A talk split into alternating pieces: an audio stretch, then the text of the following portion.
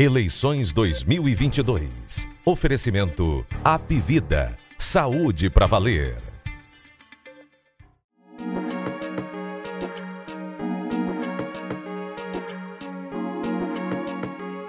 Fala pessoal, este é o Jogo Político, episódio 194. Vamos falar hoje sobre eleições no Ceará, a crise na aliança PDT-PT. Será que a aliança vai acabar? E vamos falar também do papel do senador Cid Gomes, que está sumido. Por que o Cid está sumido? E qual o impacto que isso tem nessas negociações? E vamos falar também do assunto quente, assunto desta quarta-feira, o fim da CPI do motim na Assembleia Legislativa, a aprovação do relatório final, que é, pede indiciamento de três pessoas, inclusive de um vereador o Sargento Reginauro. E para falar com a gente hoje está aqui o Walter George, editor-chefe de opinião do O Povo e também colunista de política. Lembrando que o jogo político é, está é, ao vivo nas manhãs de quinta-feira no Facebook, é, no YouTube e também no Twitter. Nesta manhã em particular, o Twitter está com um bug, então nem consegui, inclusive, é, compartilhar como eu sempre faço no Twitter, porque está dando um bug, mas a gente está no Facebook, está no YouTube, você acompanha ao vivo. Para entender, o Jogo Político tem a versão programa, sempre com entrevistas ao vivo, às 15 horas das terças-feiras, nosso colega Ítalo Coriolano é quem comanda, e na quinta-feira, é, o tradicional podcast Jogo Político. É, ele segue nas plataformas de podcast. A gente está no Spotify, Apple Podcasts, é, Amazon Music, Google Podcasts, Rádio Public e também no Povo Mais, como plataforma de áudio. Você que segue acompanhando é, o episódio semanal. A gente está no episódio 194 já. E também, é, recentemente, a gente passou a fazer as transmissões ao vivo aqui do estúdio é, na Avenida Aguanambi. Ô, Walter Jorge, mas vamos então aqui é, abrir por esse assunto da, da noite de ontem, entrou pela noite a sessão, é, a CPI do Motim aprovou o relatório final. É, o deputado federal, Capitão Wagner, pré-candidato da oposição a governador, foi muito citado é, no relatório, mas não foi é, é, indiciado porque, segundo o relator, o deputado Humano de Freitas, não encontrou indícios de crime cometido pelo capitão Wagner. Ele fala muito da atuação política do Wagner, né, a ascendência política, que as decisões da CPI passavam por ele, mas não apontou crime. É, a CPI pede uma série de coisas, ela indicia o vereador Sargento Reginauro, vereador de Fortaleza, do União Brasil, é, o presidente da Associação dos Profissionais de Segurança, o Kleiber Barbosa, indiciou o Francisco Davi Silva Barbosa, que é ex-diretor também da Associação dos Profissionais de Segurança, a APS, é, e é, o relatório também pede a extinção é, da, dessa entidade da associação APS. É, o Reginaldo é um dos políticos mais próximos do Capitão Wagner, né? e aí, segundo a CPI, teria uma trindade lá no comando dessa associação, da APS, que é, seria o Capitão Wagner, o deputado Soldado Noélio e o vereador Sargento Reginaldo. E segundo a CPI, a associação que deveria ter um caráter assistencial, de serviço, de atendimento aos profissionais de segurança, teria se partidarizado, passado a atuar como representação sindical, rep é, representação reivindicatória, o que é proibido pela Constituição. Militares não podem se organizar em entidades com características de sindicato. E desse caráter partidário, segundo a CPI, partidário e sindical, teria ido para o cometimento de crimes, que seria articulação de motim, transporte de manifestantes para mobilização na Assembleia, que também seria proibido, é, e aí é, é, articulação ativa do motim. Esses dois ex-diretores, o Reginaldo ele era presidente da, a, da APS quando começa o motim de 2020, é, o Davi era diretor, e os dois se retiram da entidade quando o motim começa para participar do movimento. E aí a CPI considerou que é, isso caracterizava que a entidade estava, na verdade, participando, estava tentando disfarçar essa participação na prática. Movimentações financeiras foram questionadas, enfim. É, e houve o voto contra, né, dos membros da CPI, votou contra o deputado Soldado Noélio, votou contra o relatório do Elmano de Freitas. É, ele, o, o, o que o, é, o Noélio argumenta é que foi uma perda de tempo, a CPI, enfim, criticou e disse que já eram cartas marcadas, que ela teria sido solicitada à CPI pelo Ciro e pelo Cid Gomes. Ô, Walter Jorge, é, qual o seu balanço da CPI e, e, qual o impacto eleitoral dela? Né? O Wagner é muito citado, é, a CPI começou ali fim de agosto, começo de setembro do ano passado, uma CPI muito longa. O que, que você acha das conclusões e do impacto que tem? Bom, eu viria a CPI Érico, por duas perspectivas. Uma perspectiva política, como você disse, com o impacto eleitoral. Eu acho que nesse sentido ela não fará muito, muito efeito, não aquela expectativa que havia, porque a CPI do motim foi criada muito na esteira, na, na, no rastro da CPI da Covid, que essa sim, ela mobilizou, inclusive, ela chegou à, à sociedade, né? A população acompanhava aquela CPI como se acompanhava a novela, né? Quem é que vai ser ouvido hoje, como é que vai ser a sessão, havia, havia todo, uma, todo um processo de acompanhamento que, evidentemente, por isso é que vários dos, dos integrantes da CPI é, ganharam, inclusive, musculatura política local para disputar governos, para disputar, chegarem à disputa da reeleição com força, por conta da, da visibilidade que ganharam com a CPI da Covid, aquela do, do Senado e tal, que gerou, que inclusive talvez tenha sido um dos momentos mais delicados do, do governo Bolsonaro, em termos de imagem do presidente, foi muito afetada Quer dizer, houve um efeito político eleitoral, se acreditava que essa CPI tiraria essa. Porque é um, é um tema que interessa as pessoas, a questão da segurança, é um tema que é, é, ainda está na memória negativa da população, aquela mobilização dos policiais militares, com todos aqueles eventos da época, com as imagens terríveis de policiais no meio da rua tomando carro, tomando viatura, fazendo, entregando a à população a insegurança. O próprio episódio lá de Sobral, que acabou o senador Cid Gomes tomando um tiro num, num, num evento lá na, no quartel da polícia local, tá, lá em Sobral. Então, assim, to, por toda essa situação, se imaginava que ela poderia ter um efeito, um efeito para fora da Assembleia, para fora da política e chegar à população, que eu acho que não teve. Eu não, não sinto uma mobilização, um, um, um, efeito assim, um, não havia expectativa, enfim, eu acho que não aconteceu da forma que se imaginava. Esse é um ponto. O outro ponto é o da investigação em si. Eu acho que ela foi muito importante. E ela será muito importante com relação, porque, evidentemente, da mesma forma que a CPI da Covid, a CPI do motim tem seus limites. O limite é levantar uma série de dados e apresentar, encaminhar ao Ministério Público, a partir daí o Ministério Público avaliar o que foi levantado e, a partir daí, Evidentemente já tem uma, uma investigação lá correndo, que é séria, que já tem imposto uma série, algumas, algumas punições importantes aos envolvidos. Porque eu acho que essa investigação é importante, porque aquele episódio dele não pode ser esquecido. Ele tem que ter efeitos. É, a gente. E essa, e, e, inclusive, é importante na perspectiva, e aí um pouco a, a discussão política que houve no âmbito da Assembleia cumpriu um pouco essa parte. É o seguinte: a gente tem que, de fato, fazer essa separação. A gente tem que fazer voltar àquela situação que já houve uma situação assim e que quem era do aparelho de segurança, até pelas condições especiais em que trabalha, é um pessoal que tem direito a armar, tem todas aquelas né, tem que ter disciplina. Então, era um pessoal meio apartado do cenário político. Dizer, quem tinha fazia a opção pela política tinha que se sair completamente se, se era policial. Hoje há uma certa confusão, inclusive, uma certa confusão não, é uma confusão mesmo.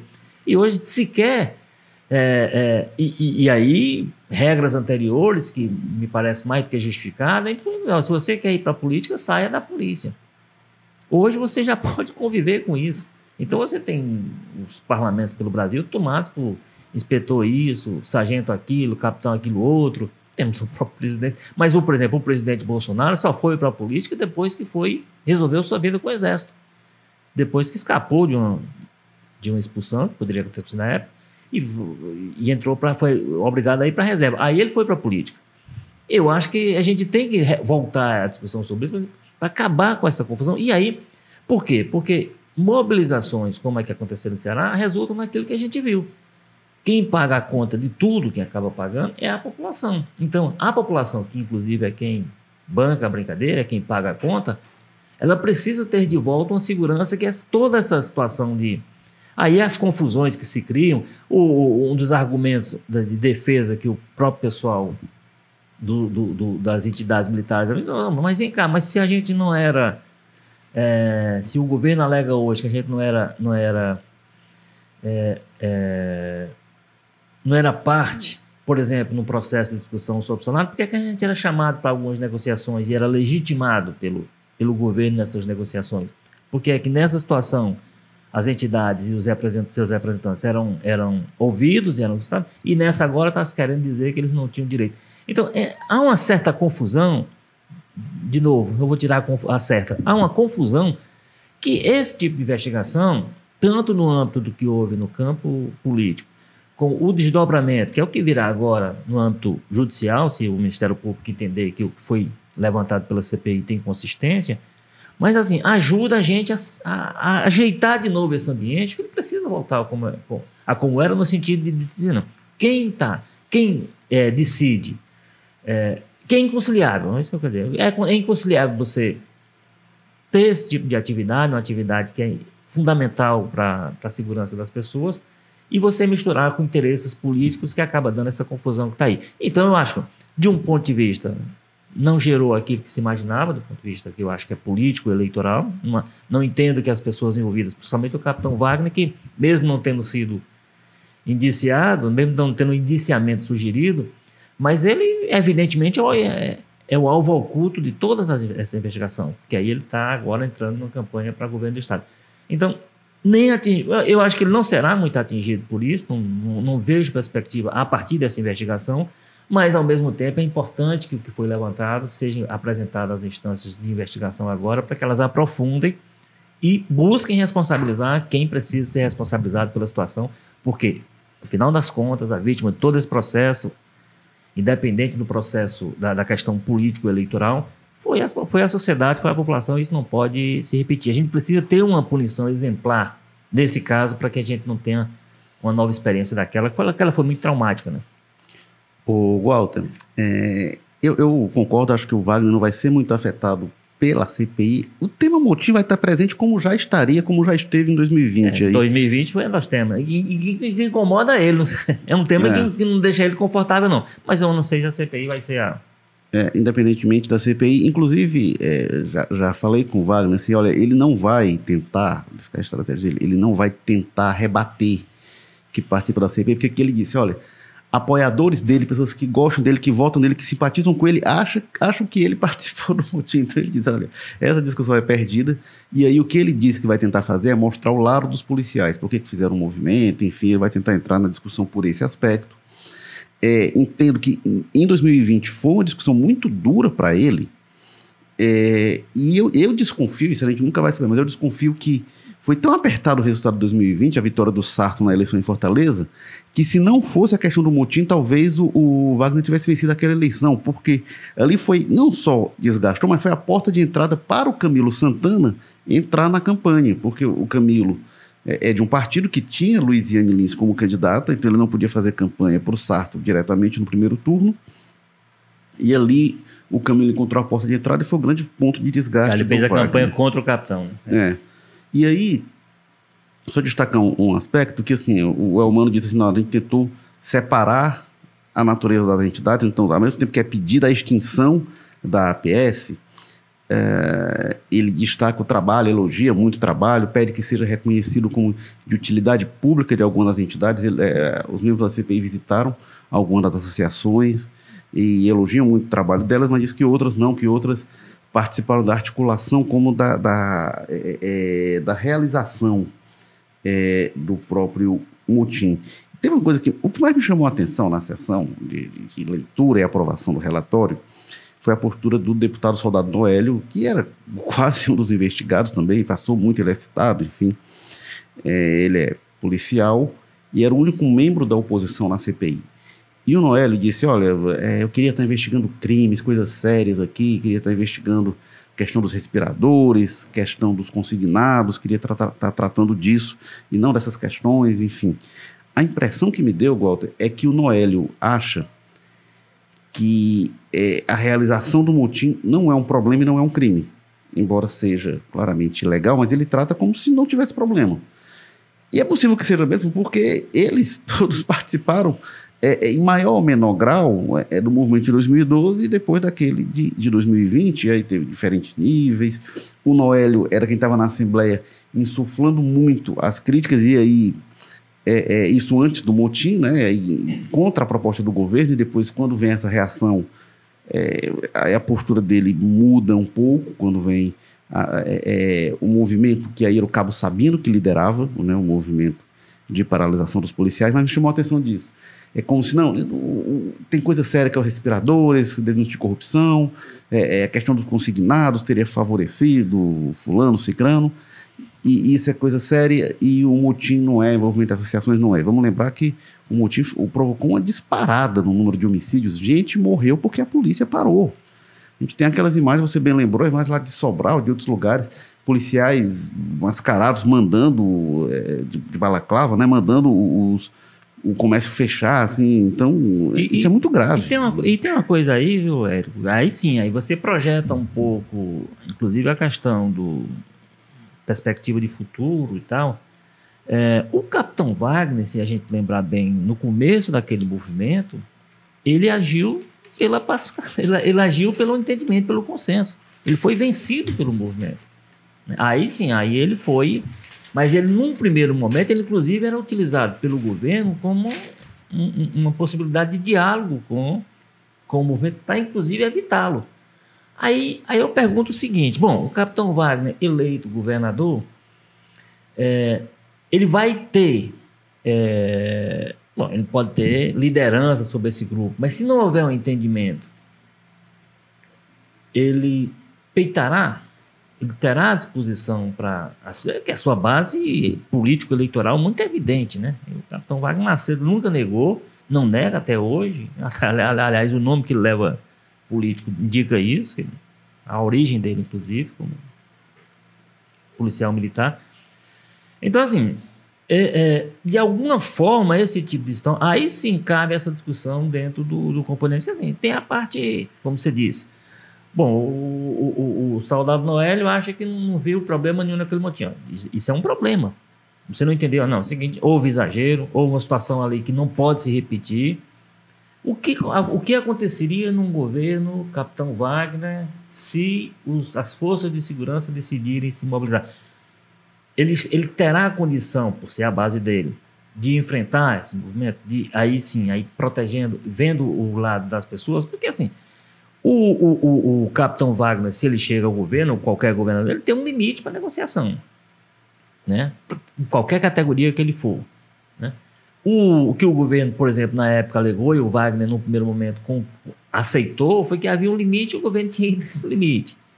O, a, a mobilização do pessoal disse: não, a gente não, não aceita essa proposta do governo, ela não está no limite. E aí, como você disse, aí tem as outras questões que são as disputas internas, quer dizer, não, o líder do movimento era o fulano de tal, então não está ligado a gente, então vamos. Então tem todas essas nuances que aí, de alguma forma, testam, projetando, a gente tentando projetar um, uma realidade que ainda não existe, mas pode existir diante da circunstância como é que seria a administração de uma crise daquela por um governador, pelo capitão Wagner na condição de governador? Ele teria que fazer, em determinadas circunstâncias, uma opção entre o que é o interesse, o desejo, a bandeira, a luta da base dele e o que é que é o limite do Estado ou o interesse da sociedade. Então, nesse sentido, você projeta alguma coisa e aí eu acho que cria uma, gera um certo desgaste se isso, como é que isso pode ser explorado na campanha? Esse tema, você lembrou bem da campanha de 2020, era evidente que aquele tema incomodava demais o capitão Wagner candidato. Era evidente. Tanto que ele tentava dizer, isso não faz parte da discussão, isso não faz parte da discussão. Bom, dessa campanha vai fazer parte da discussão. Ele não vai poder dizer que não é, não é assunto do governo do Estado tratar sua relação com as forças de segurança, com a polícia militar e outras coisas. Então, então O que isso, o que toda essa situação traz de volta, a CPI traz com o CPI de motim, é essa discussão que certamente estará, não tenho dúvida nenhuma, no centro do debate eleitoral de 2022 no governo do Ceará, que aí é nessa perspectiva, dizer, vamos, o que é que, o que, é que representaria essa é, um governo Wagner, um governo Capitão Wagner, diante de uma circunstância como aquela que se viveu no começo de 2020, foi? Fevereiro, fevereiro a, a 1 de março de 2020. Pois é. Então, assim, uma coisa é o líder do, do movimento, é o líder sindical, enfim, é o líder de categoria. Outra coisa é quem está falando e defendendo a parte do governo, que é a parte da sociedade. Evidentemente, essa dicotomia, essa briga sociedade versus polícia não existe, né? Ou pelo menos não deveria existir. Naquela circunstância, eu acho que criou-se um, um ambiente desse tipo. É, a minha impressão ali é que o soldado Noélio, o capitão Wagner em menor grau, e, enfim, eles insuflaram a categoria para desgastar o governo, para reagir, para criticar. E aí foram para as reuniões e tal com o governo e, em dado momento, apresentaram uma proposta. E aí desgastaram o governo, criticaram, bateram e chegaram com uma proposta. Ó, isso aqui foi o acordo, anunciaram o acordo. E a categoria não aceitou. E ali eu acho que eles perderam o controle. Eles insuflaram a coisa, achavam que tinha um nível de controle, e a categoria reagiu e se iniciou um motim. Aí, sob a liderança não do Wagner, não do Noélio, na minha percepção, isso foi uma polêmica que houve na campanha, eu entendo É. dessa forma. É, liderança, assim, do Cabo Sabino, e aí eles perderam o controle. E aí ficaram, inclusive, preocupados com essa repercussão eleitoral, que a ideia não me parece que era ter um motim. E aí apoiaram, não apoiaram. Era Ali- base- Aliás, eu me lembro que muita gente chegava, chegou a dizer, na época eu vi pessoas falando, ah, esse movimento acabou com, a- com as perspectivas do Capitão Wagner e tal, que isso teria gerado uma Uhum. imagem negativa. E está provado que não, né? É, mas, mas desgastou ele com a categoria ali naquele momento, porque o Wagner não foi para a linha de frente, mas era uma base dele. Era, ele tentou ser um mediador, mas um mediador assim muito interessado de um dos lados, né? O Walter, agora seguindo no tema eleitoral, mas vindo aqui para outro assunto que a gente tem tratado sempre, a aliança PDT-PT por um fio, o que, que pode acontecer com essa aliança? Teve um encontro importante é, lá em, em- em Brasília, vários parlamentares, é, com é, Luiziane Lins estava lá, José Guimarães estava lá, José Ayrton estava lá, e o Guimarães diz que o Lula dá aval à tese de que, se não for Isolda candidata, PT lançar candidatura própria, definição do PDT deve ser na segunda-feira, dia 18, não sabe se vai a voto, hoje a tendência é ir a voto no diretório do PDT, é, e esse cenário está Tem, colocado. tem gente desesperada com essa ideia de ir à volta. É, o que se Pedindo, pelo projeta, amor de Deus, para chegar a um consenso antes disso. é o que se projeta é que o é, é, o Roberto Cláudio teria maioria no diretório, mas tem um movimento dentro do PDT de, e, e fora, né, aí o movimento mais fora até, o movimento do Camilo Santana de mostrar que não é só uma questão do PDT, não é só uma questão do PT, que é, é, a Isolda tem ao lado dela uma série de partidos, a maior parte dos partidos aliados, prefeitos, deputados, enfim, é, e ganhar no voto pode não significar pacificação e a resolução. O próprio PT anunciando dissidência. E uma questão crucial, Walter, que é onde está Cid Gomes, que está afastado das articulações, e pelo que falou o André Figueiredo, uma coisa que eu achei estranhíssima. O André Figueiredo disse que o Cid pediu ao Ciro para representá-lo nessa reta final de definições. Então, a perspectiva é que o Cid não entrou e nem vai entrar, pelo que disse o André Figueiredo, né, se for isso mesmo. E me chamou muita atenção, porque assim, o Cid acha que o irmão dele não tem mais o que fazer. O Ciro é pré-candidato a presidente numa candidatura que está com muitos problemas. Então achei muito estranho. E aí o nosso colega Carlos Maza, que como eu falei, está de mudança hoje, é, mas ele participa sempre aqui com presença, mesmo assim. Na coluna dele, ele traz informação muito interessante de que desde o fim de maio, o Cid não participa de votações, é, é, não, deve- não, não faz discurso no cenário, no Senado, desculpa. E, e ele entrou, nos últimos dias, entrou com série de pedidos de licença retroativos. É, é, sessões de junho e julho, pediu licença retroativa, é, 10 pedidos de licença retroativos, é, para tratar de, de é, é, é, missão política ou cultural. Eu não sei cultural, Walter, mas missão política, os aliados dele dizem que não, que o Cid é. realmente está afastado. E, e muito cultural estranho, desconhece, né? Muito estranho tudo isso. Aí, pessoal, tem uma série de especulações, né? Não, o Cid está sumido, aí de um lado diz assim, o Cid está sumido porque ele é a favor de candidatura tal, isso não pode dizer, ele está sumido porque o silêncio dele sinaliza que ele tem posição tal, porque ele está chateado com fulano, aí falam da saúde dele, nisso eu não vou entrar, mas aqui tem uma questão política e tem uma questão assim, felizmente ele está entrando com pedido de licença retroativo, porque ele está ausente do mandato eletivo que ele tem. E aí se torna uma questão relevante para o interesse público, né, Goto? O que, é que você está achando disso tudo? Outra tese especulada é que ele estaria sendo preservado para, se necessário, ah, é outra, aparecer como, é outra teste. Né, como solução e tal. É, é outra das teorias. Eu, eu acho o seguinte, bom, a, a, o primeiro fato que a gente tem que constatar, como você já disse aí, eu vou reforçar,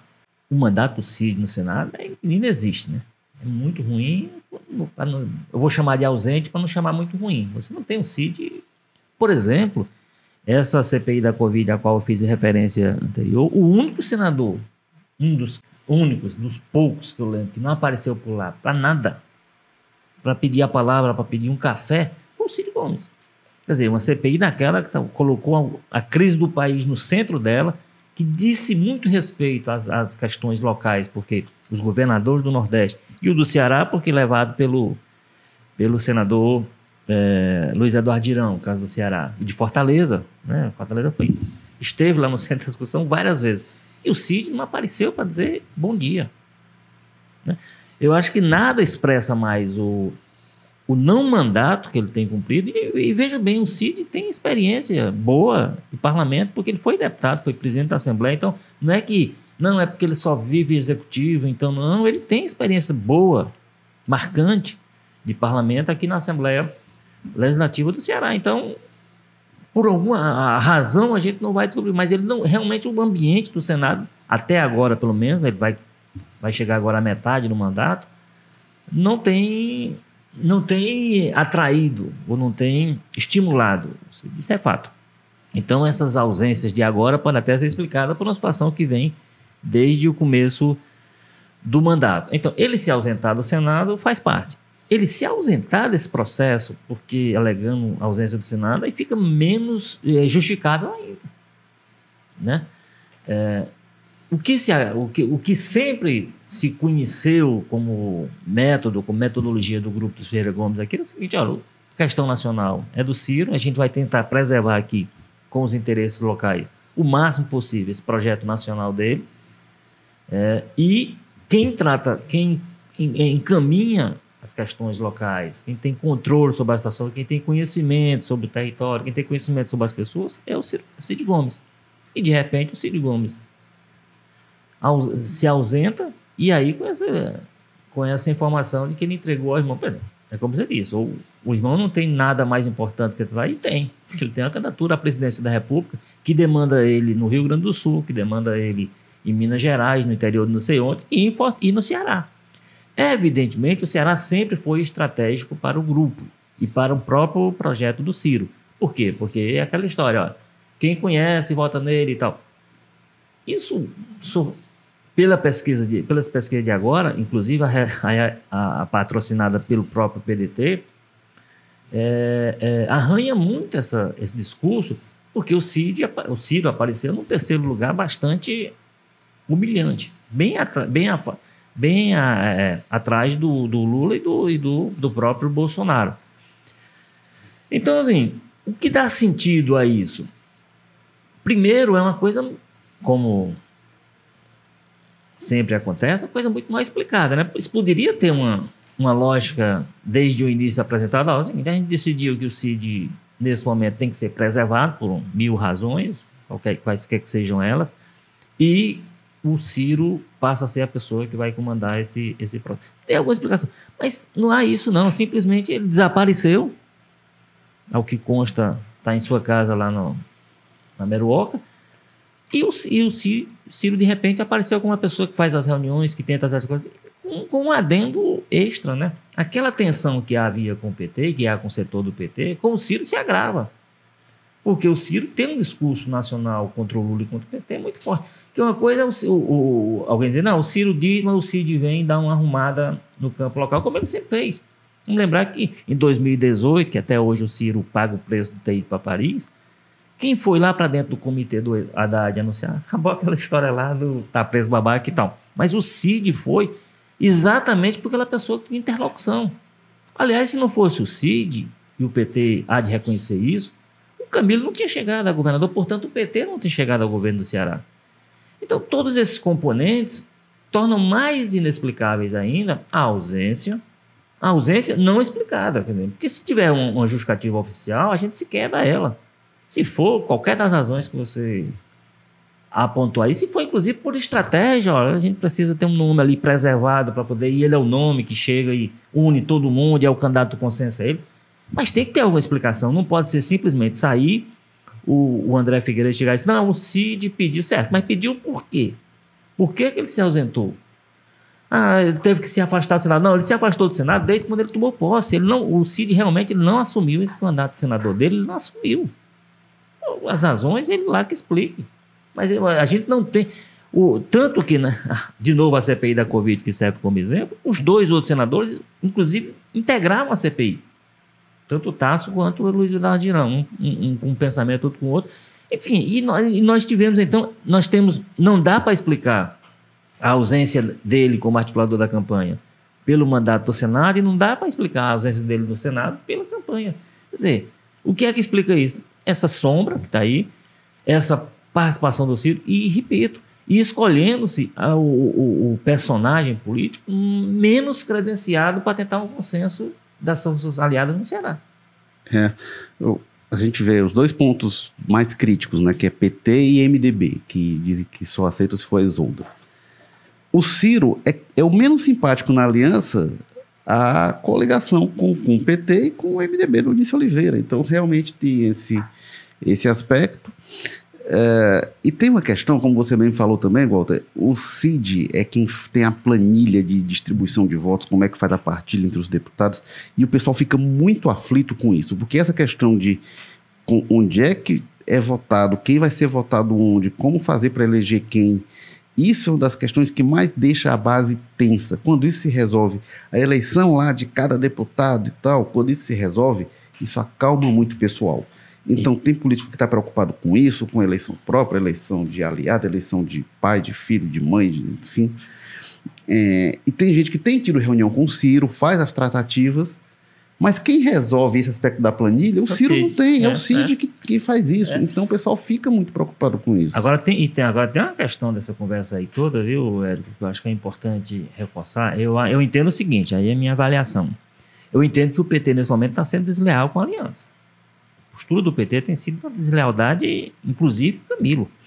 Porque é, o PT aparecer agora com essa história de que ou é a Isolda ou vamos para a candidatura própria, é absolutamente fora de, de contexto.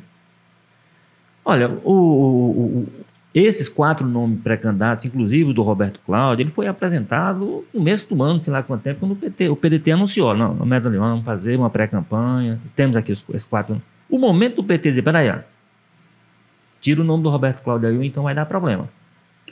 O PT reagiu, inclusive o Camilo Santana, aceitando. Excetuando aquele caso, tem que se dar, fazer justiça com quem merece. O grupo da Luiziane Lins, o próprio Zé Aita, naquele momento já disseram que, já mostraram que tinha resistência, eu diria que intransponível aquele nome. Decidiu-se, dentro do PT, dentro da aliança, conviver com essa. Eu acho que a partir daquele momento se entendeu, inclusive, que se a Louisiana decidir, não, decidir por, por outro caminho, era aceitável, acho que tinha um entendimento prévio nesse sentido. Se cogitou até o limite do prazo que a Louisiana deixasse o PT, inclusive. Até isso foi especulado. Então, me parece que estava precificada. Agora, o PT, a essa altura, aparecer que ou é Isolda, daquela, daquele grupo, ou é Isolda, ou vai para a candidatura própria, eu acho de uma deslealdade com, com, com os aliados que injustificável. E aí me, me, me, me, me causa estranheza que o Camilo esteja bancando isso. Porque, evidentemente, o Camilo não tem esse, esse discurso que eu a Isolda, se for Roberto Cláudio, ninguém apoia, eu ainda não ouvi ele dizendo isso. Ele tem, e aí é legítimo. É legítimo que o PT, o Camilo, e o seguinte, ó, desse grupo aí, nós temos preferência. Nossa preferência é pela Isolda. Aí está no jogo. Agora, não pode dizer, ou a nossa preferência prevalece, ou então vamos rediscutir aqui. O momento de rediscutir, ou de discutir, era lá atrás, não agora. Agora, aí, bom, aí, aí o que é que se especula? Inclusive, eu já vi algumas pessoas já me perguntar, mas isso não é armado, não. Isso daí não é porque para criar uma segunda candidatura, para prejudicar o Capitão Wagner, polarizar entre essas duas candidaturas e jogar o Wagner, Wagner para terceiro. a dizer isso lá atrás. Olha, se foi, tá, se foi, se a ideia foi pensada assim, ela está sendo muito mal executada. Porque está criando é um rombo, um buraco, e quem está se beneficiando desse processo é o Capitão Wagner. É, não, não tem sido a estratégia do grupo esse tempo todo. É. Então, assim, se foi pensado desse tipo, foi, se foi pensado, eu acho que não foi pensado com a execução dessa forma. Ou, por outro lado, foi pensado e se executou de modo diferente. Porque há estados aí que fez isso mesmo. Você tem alguns exemplos aí de alguns estados que criou-se uma polarização dentro de um grupo. Esse grupo está brigando dentro dele e o, o terceiro nome foi embora. Aqui não é o caso. O terceiro nome está só. Inclusive, o terceiro nome está tirando proveito dessa confusão. Porque há várias pessoas aí que estão esperando só a definição para poder. Terceiro nome nas pesquisas é o primeiro. Né? Pois é, terceiro nome que eu digo dessa discussão é, entre os dois. Mas é não é da pesquisa. A pesquisa era até. Então, isso cria perspectiva. Aí eu acho que esse ponto precisa ser melhor discutido, inclusive dentro do PT, porque o, o que o Guimarães está dizendo nas últimas horas é que é, o Lula já deu um aval para a candidatura. Inclusive, isso, eu acho que faria, poderia ter feito parte do discurso do PT. Assim, nós temos um palanque nacional forte. Aí a pesquisa do PDT mostrou o Lula liderando, liderando com alguma forma. A gente sabe que teria, ele teria uma votação expressiva aqui no Ceará, que teria esse palanque forte. O Eunício se valeu disso desde o começo, né? fora do, da aliança, que é o, ele foi lá, foi, foi lá, fez uma pesquisa, botou o nome dele apoiado pelo Lula e apresentou essa pesquisa dizendo que nessas condições ele, ele, ele lideraria. Então, é absolutamente extemporâneo, e aí eu uso também, além de extemporâneo, desleal da parte do PT, nesse momento, colocar a coisa no ponto em que está sendo apresentado, impondo o nome da Isolda. Ô, Walter, e tem uma questão assim, o que, que o PT vai fazer se realmente romper? Né? O PT tem lá, a Luiziane se disse como pré-candidato, o Zé Ayrton se colocou, o Guimarães se colocou, se cogita outros nomes, é Humano, Larissa Gaspar, enfim mas não tem clareza do que, que o PT pode fazer. E o Eunício adoraria ser ele o candidato do PT aí, da coligação com o Lula, enfim, ele adoraria. Eu, eu até acho, eu até acho o seguinte, que se essa decisão tem sido tomada, como aconteceu em alguns estados aí, se, essa, se o PT tem decidido, olha, nós vamos ter candidato próprio, e se, por exemplo, o Camilo fica no cargo, que aí pensava ele ficar no cargo para poder bancar uma candidatura do PT. Ele não pode fazer isso entregando para o PDT, para a Isolda, para quem quer que seja e bota uma candidatura, a chance dessa candidatura fazer bonito e até ganhar era grande, porque viria o palanque do Lula e o palanque do Camilo. E o palanque do governo, né? É, o Camilo confia que ele, como candidato ao Senado, pode puxar muito Não, voto, mas. Pois é, pois é, mas, né? mas, o que eu quero dizer é o seguinte: que você teria o Camilo no cargo, e com a força popular que ele tem, eleitoral, o cargo de governador, ou seja, a caneta do cargo, e o apoio do Lula. Então seria um palanque muito forte, de fato. Agora, essa era a discussão lá para trás. Não é uma discussão que eu acho que caiba agora. É, agora, em relação ao PDT, eu acho que o PDT complicou uma decisão que em tese era muito fácil, porque olha, para o PDT indicar o Roberto Cláudio, o Roberto Cláudio é um cara que tinha uma proximidade muito grande com o Camilo. Eles tiveram uma relação muito próxima. O Roberto Cláudio, desde 2016, pressionava o PT para não lançar candidato e apoiar a reeleição do Roberto Cláudio. Em 2020, pressionou para não lançar candidato e apoiar o Sarto, que era o candidato apoiado pelo Roberto Cláudio. Então tem uma relação muito próxima esse tempo todo. Eles foram muito parceiros é, Roberto Cláudio no governo e Camilo, é, é, é, é Roberto Cláudio no, na prefeitura e Camilo no, no governo do estado, é, seria muito fácil, então não, não, vejo que teria problema. E também, para os Ferreira Gomes apoiar a Isolda, a Isolda vem lá de Sobral, a Isolda vem de dentro, dentro, do grupo Ferreira Gomes, então era uma decisão que, de qualquer forma, não estava vindo alguém... Aliás, a Isolda, eu acho que ela é mais Ferreira Gomista do que o próprio Roberto Cláudio? É, e quando... O Roberto Cláudio, quando se elegeu deputado pela primeira vez, ele elegeu pela oposição, ele não era da, da base do CID. É, é o, o, a Isolda, ela vira secretária levada pelo Ivo Gomes na gestão do Cid Gomes como prefeito de Sobral, e aí quando se forma a chapa Camilo Isolda, lá em 2014, o Camilo era próximo, é o nome visto como o nome do Cid, como aliado, mas o nome mais Ferreira Gomes e o nome lá de Sobral era Isolda, né? Então, é, é, é, o que me parece, Walter, é que esse plano, essa estratégia que o Cid sempre defende de adiar decisões virou uma, uma armadilha. Porque o que, que acontece? Se era para escolher alguém, eu entendo, que não a Isolda, é, seria melhor fazer isso até março, antes de a Isolda virar governadora. Porque depois que ela vira governadora, aí tem aquele, aquela coisa do PDT de, ah, não, vamos percorrer, fazer encontro nos municípios. Ela vai como governadora para esses encontros, para pré-campanha lá com as bases e tal, cria uma situação que é desigual.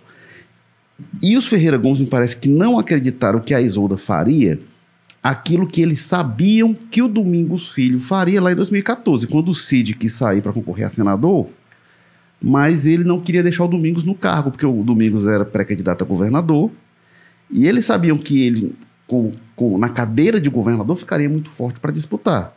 E o que, que se decide? Quando o Domingos diz, não, eu não vou sair, o Cid decide ficar também. Então, eles não imaginaram que a Isolda iria engolir qualquer decisão. É, acho que se eles decidem isso antes, teria sido uma decisão realmente sem nenhum trauma. Eles, eles minimizaram o poder que tem a, a mosca azul, né? Que, não, a Isolda não vai ser picada. Pra... E, cara, não, não, tem como, não tem como que você tem um entorno político que estimula para esse tipo de coisa. Muito mais do que a Isolda até, né? Pois é, então você, assim, você tem uma circunstância que empurra a pessoa às vezes, muitas vezes. Agora, eu concordo com você, assim, o que estranha é que as pessoas tão experientes, tão sempre foram tão hábeis, como é o caso do, do Cid, por exemplo, tenham deixado a coisa chegar a esse ponto, que isso tudo era previsível. Então, no momento em que viu-se que esse negócio. Poderia ter, inclusive, não, não vai ter pré-campanha, não, não anunciar o candidato lá para frente. E acabar com. O que aconteceu? Estabeleceu-se esse clima de pré-campanha, tentou-se dar esse, esse, verniz democrático à decisão. Numa edição, que é, qual, qual é o impasse que está agora? As pessoas, não, é a cúpula tem nome. A cúpula tem, o seu, tem a sua simpatia. E de fato, quer dizer, o, o que foi que. O que, na verdade, eles deviam ter, por exemplo, definido desde sempre que era no voto. Aí o pessoal estava preparado. Aí, de repente, agora, como não conseguiram consenso, então, aí tem deputado aí desesperado. Não, não vou expor minha posição, não. Então. Aí fica a ideia assim, não, estão escolhendo o diretório, porque o diretório tem tal tendência, então escolheram o é, método que é conveniente. É, o, então, está buscando uma forma que, que é, olha a pesquisa, hora a eleição, hora não sei o quê. Então, assim, essa confusão toda, o que chama a atenção dela é porque ela era toda previsível. E era toda previsível na cabeça de pessoas experientes e que sempre demonstraram habilidade para esses momentos.